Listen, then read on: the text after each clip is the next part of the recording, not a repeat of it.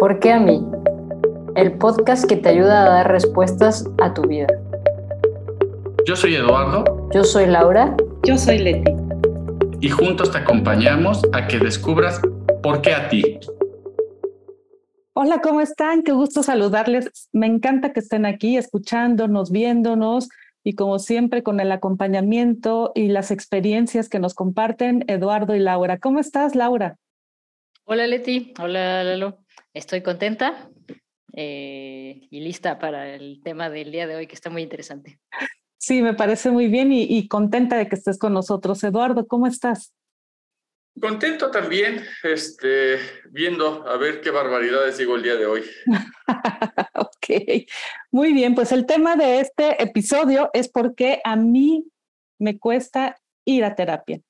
Entonces, bueno, me voy a permitir seguir eh, abriendo y dando la introducción a, a este tema, porque podría sonar de me cuesta o no me cuesta, y voy, hay dos vertientes. algunas personas les cuesta ir porque precisamente se encuentran con cosas que no les gusta encontrarse y probablemente por eso dice a mí no me gusta ir. Porque o sea, hay miedo. Sí, encuentran una verdad que no les gusta. Pero por otra parte, hay personas que tampoco ya les gusta ir porque a pesar de que allá encuentran lo que quieren encontrar, que más adelante vamos a adentrar, pero no ven resultados en sus vidas, no ven transformación, no ven cambio, les sigue pasando exactamente lo mismo o más de cuando acudieron a terapia por primera vez. Entonces, bueno, ahí, ahí los, los, los voy dejando, pero en realidad sí es por qué me cuesta ir a terapia. Uno puede ser que voy a empezar a, a nombrar, es porque pues, me cuesta ir porque, mira, aparte de que voy y pago, pues ni hay cambios. Esa puede ser una, porque eso es, me he encontrado con muchos pacientes que cuando acuden conmigo me dicen, ah, es que antes había ido y la verdad es que iba por dos años y y después ya no me, me, mm, pues me costaba ir porque pues no, nada cambiaba a mi alrededor, todos seguían siendo iguales. Ah, ahí les dejo, no sé si se están dando cuenta, pero en realidad esa persona estaba esperando que todos a su alrededor cambiaran y ella pues esperando sentada, ¿no? Tal vez, porque ese es uno de los, eh, por eso cuando inicié la introducción es que una relación psicoterapeuta-paciente tiene que estar marcada por la objetividad, la neutralidad y la imparcialidad. ¿Tú qué opinas, Laura? Uy, qué complicado. síguela, sigue, sigue. Sí, mejor síguele. No, no, tú, tú, no, digo que pide muchas cosas, Leti. O sea, mira, yo lo que veo aquí eh, en, en, consulta es que eh, sí, me voy todavía un poco más atrás. Mucha gente no quiere ir a terapia por eh, la concepción que tiene de lo, del psicólogo, ¿no? O sea, yo soy una persona que ya tiene 50 años y gente de, de 50 hacia arriba, o sea, 50, 55, 60 años, siempre nos inculcaron que ir al psicólogo es porque estaba uno loco, o sea, o algo no estaba funcionando bien en uno, o sea, era algo. Hoy yo veo a los chavos que es mucho más, este, la gente de 20, desde 15, 20, 30, ya es un poco más común decir, ah, voy al psicólogo, voy a terapia, ¿no? Psicólogo o psicoterapeuta. Ahora puede haber psicólogo, psiquiatra o psicoterapeuta, ¿sí? Y psicoterapeuta en diferentes especialidades, ¿no? Entonces, eh, y, y también psicología con diferentes ramas. Pero muchas veces la gente piensa que, oye, tengo un problema y voy al psicólogo, pero ir al psicólogo o ir al psicoterapeuta sin saber, o, más bien, ellos no saben pero muchas veces la especialidad del psicoterapeuta o del psicólogo no va de acuerdo a la necesidad que tiene la persona. ¿Sí? Y entonces esto hace que de alguna manera pueda resultar menos efectivo un proceso psicoterapéutico. Ese, ese es un primer escenario que quiero dejar ahí. Otro escenario es que efectivamente, como bien dice Leti, si la persona no está en condiciones de, de, ser escuchada o no se siente escuchada, no, se, no eh, el psicoterapeuta o el facilitador en cuestión este, no es objetivo, no deja su propia historia en casa este, y no se pone al, al servicio de la otra persona, pues también es una relación psicoterapéutica quizá llena de vicios. Ok, ahora sí, adelante, Laura. Sí, sí. Eh, creo que también esto que decías de, de voy y bueno, todo sigue igual, no cambia nada, todo, eh, ¿para qué sigo yendo si no cambia nada? Ah, o no cambian los demás. Es, es como un indicio, y no quiero hablar mal de nada ni de nadie, de que algo no está funcionando, ya sea eh, que, ese, que no te está llevando y bueno, me voy a regresar un poquito, esto que decía Lalo, de, de ir con el, con el psicólogo, con el, con el... Es como ir a un lugar a que me ayude a resolver mis problemas, pero si yo puedo resolver mis problemas solo, ¿cómo me vas a ayudar tú a resolver mis problemas si no sabes lo que me está pasando? Y, y creo que ahí me gustaría decir algo que si tú supieras cómo resolver los problemas, ya los hubieras resuelto, ya no necesitarías de alguien más para resolverlos y no, no, no te quejarías de los problemas que tienes, ya no serían un problema. Y que este acompañamiento que una persona puede hacerte es porque esta persona ya ha pasado, como dijo Lalo, por eh, ciertos procesos por ciertas experiencias que también han hecho que su vida haya cambiado. Y que esta congruencia que tú puedas ver en, la persona que está enfrente de ti es como, como me acuerdo mucho de que decía Leti antes, eh, que te ayuda a, a, emprender un negocio, pero pues no tengo negocio, ¿no? Eh, echa a perder tu dinerito y ya después yo echo a perder el mío, ¿no? Esa congruencia viene desde ahí, desde, desde el qué tan comprometido esté la persona que te está acompañando y, no, y no te va, no te va a decir qué hacer, porque al final es tu vida. Al final tú decides, solamente te va a ayudar a mirar de manera diferente.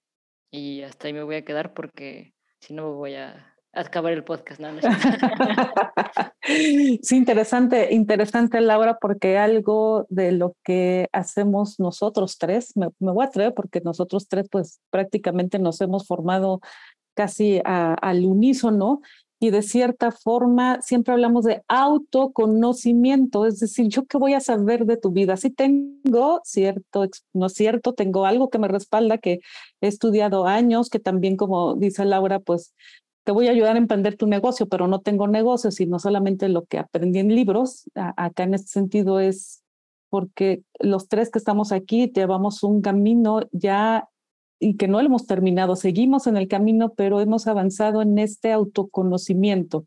Entonces, en donde a través de este autoconocimiento de un acompañamiento en psicoterapia, puedes aprender a identificar tus, tus sentimientos, tus pensamientos, también tus comportamientos, por, por qué me comporto de esta manera cuando hay ciertas situaciones.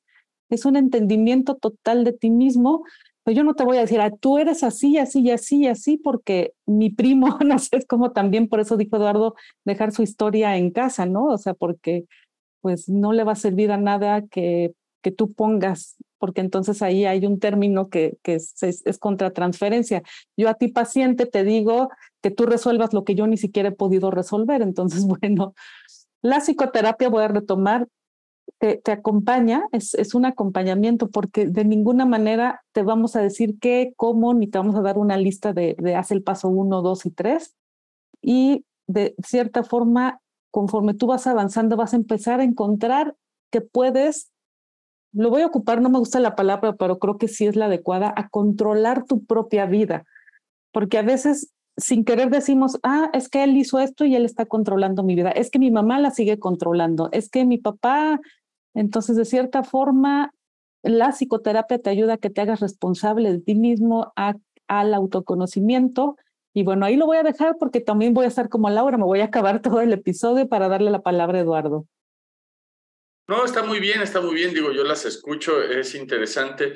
Eh, yo lo único que les puedo hablar de esta parte es como psicoterapeuta, este, eh, la gente que acude a mi terapia es porque de alguna manera saben que se sienten escuchados, y que de alguna manera eh, se hacen las preguntas para que puedan reflexionar acerca de lo que están viviendo, ¿no? Sobre todo siempre buscando en cuenta qué es lo que quieren lograr como objetivo.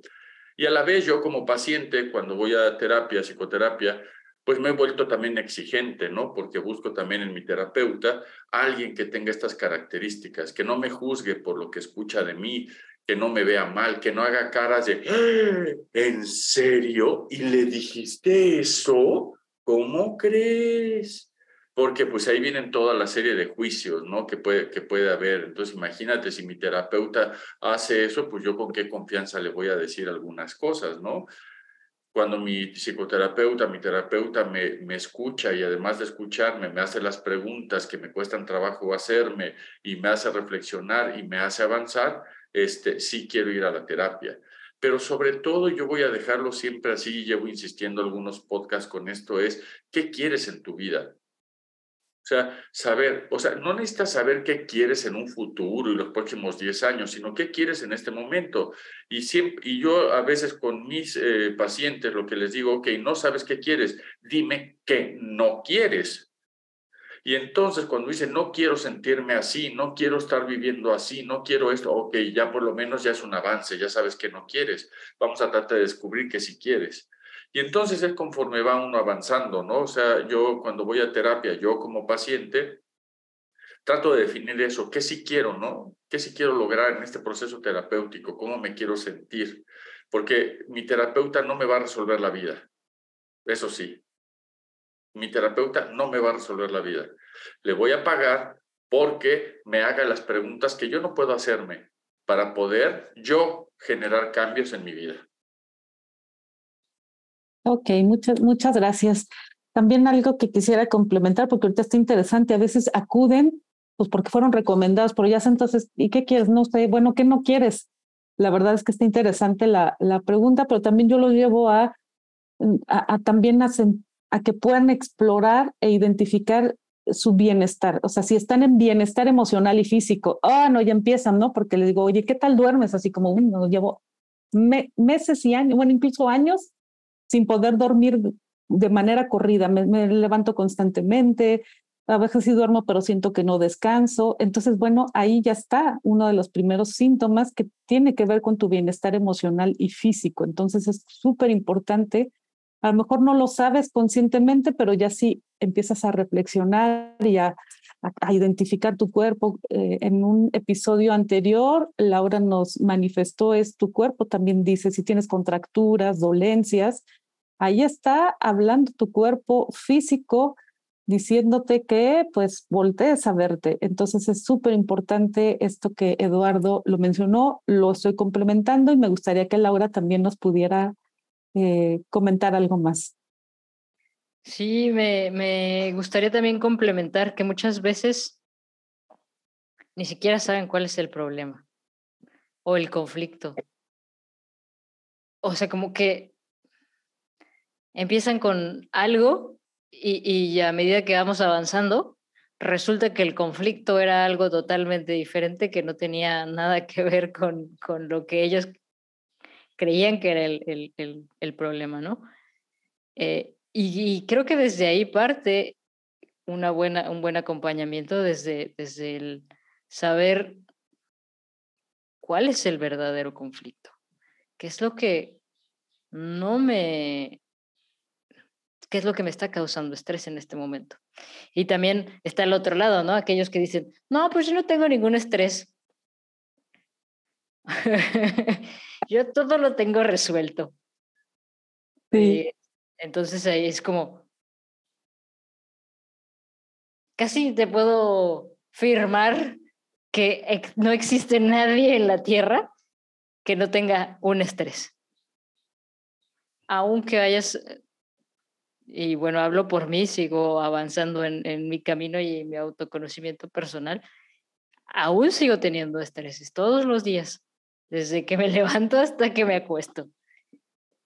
Y no, no, no es como, no, no, no soy mejor ni peor que tú, simplemente sigo teniendo ese estrés y que no, que yo, como yo tengo ese estrés, me va a ser muy difícil mirarlo diferente, porque siempre lo he vivido de la misma manera. Y alguien que, que, me pueda ayudar a verlo de manera diferente me acompaña en este proceso. Eso, eso es lo que... Ok, muchas gracias Laura. Sí, esto también da para muchísimo más. Son, son pequeños puntos que, o, o sí, que, pudieran orientarte a que si tú estás en una psicoterapia y sientes que no ha habido un cambio, muy probablemente necesites preguntarte este, otras cosas. O si estás a punto de, pero tienes algún tipo de miedo, es, es, es decirte, bueno, inténtalo. Como dice Laura, probablemente tú traes algo que es un problema o que el otro con quien vives o con quien te relacionas es el del problema, pues te vas a sorprender porque no es siempre lo que, lo que tienes en mente. Ya en un trabajo psicoterapéutico, pues puedes encontrar el origen de todos aquellos este, conflictos que estés viviendo. Entonces, bueno, sí, es, es, es importante, por ahí lo mencionó Eduardo, es que tu psicoterapeuta haya recorrido el camino, así como dice Laura, que tenga, si te va a enseñar a poner un negocio, pues que ya tenga un negocio y que sea exitoso también.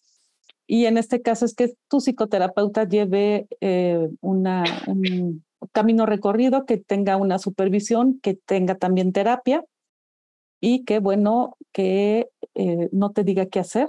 Es súper importante. Tú tienes, porque eres tú, tú eres el del, el, no el del problema ni el conflicto, sino el dueño, de el dueño de la vida, el dueño de la vida, entonces la respuesta siempre está en tu interior, a veces no sabes cómo encontrarla, pero en psicoterapia te acompañamos a que puedas identificar varios caminos que te pueden llevar a, a, eso que puede ayudar a transformar lo que está pasando en tu vida.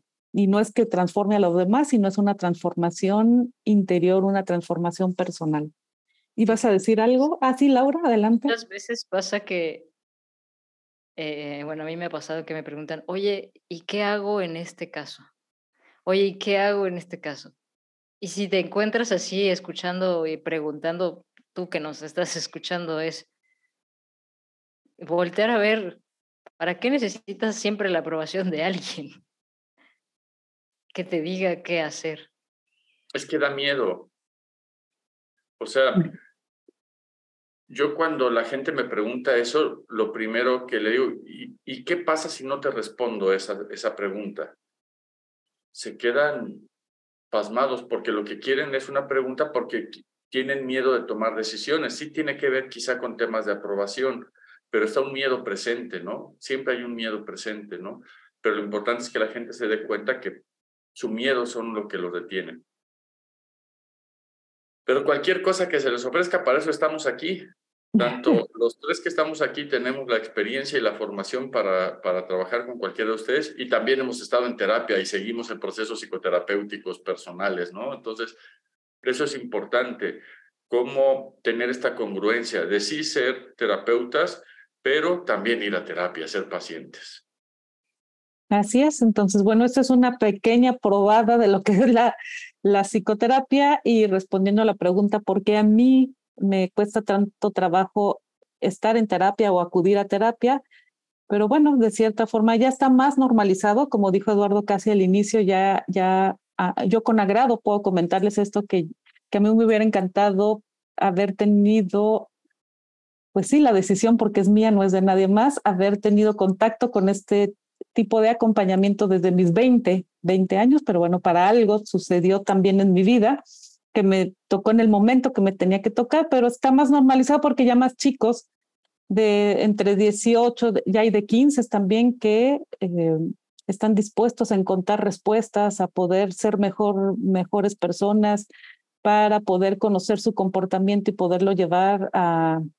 Acuérdense que aquí nosotros siempre hablamos de sano, porque no hay ni bueno ni malo, sino es como más bien en bienestar y con poco bienestar o, en salud y no tan saludables. Entonces, yo te invito a que pruebes con alguno de nosotros, nuestros contactos están ahí. La verdad es que pues tenemos muchos testimonios y referencias acerca de nuestro trabajo. Es una invitación y recuerda autoconocerte, a encontrar las respuestas en ti, a que eh, seas acompañado para que tú tomes las decisiones. Ninguno de nosotros tres vas a encontrar, de una vez avisamos. Como dice Eduardo, a veces alguien se sienta eh, conmigo y, me dice lo que quiere y a veces yo puedo decirle, no es aquí. Y yo podría decirte que no es aquí si esperas consejos o una guía a seguir los pasos y el que te digamos qué hacer, entonces definitivamente sí no lo vas a encontrar.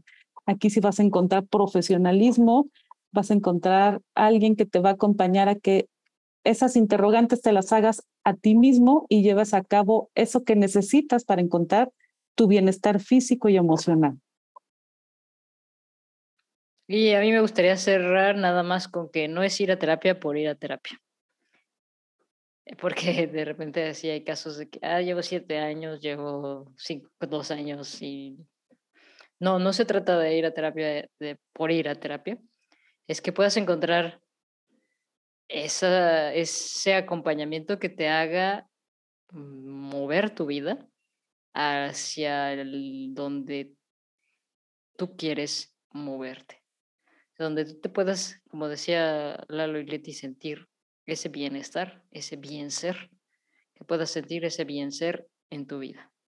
Todo, no todos los días de tu vida, porque no todos los días podemos estar así muy con ese bien ser, pero que también eso que te pasa y que no está y que no te agrada tanto, también te permite ver las cosas de manera diferente. Eh, pues es todo por el día de hoy. No sé si quieren agregar algo, algo más. Que nos sigan en nuestra página www.ledusco.com.mx, ahí vienen nuestros datos. Y si podemos ser de utilidad para alguno de ustedes que nos ve y que nos escucha, pues estamos a sus órdenes.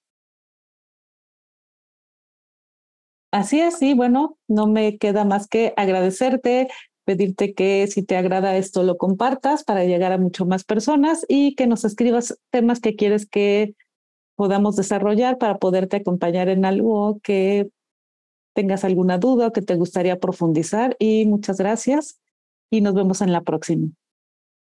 Gracias. Adiós.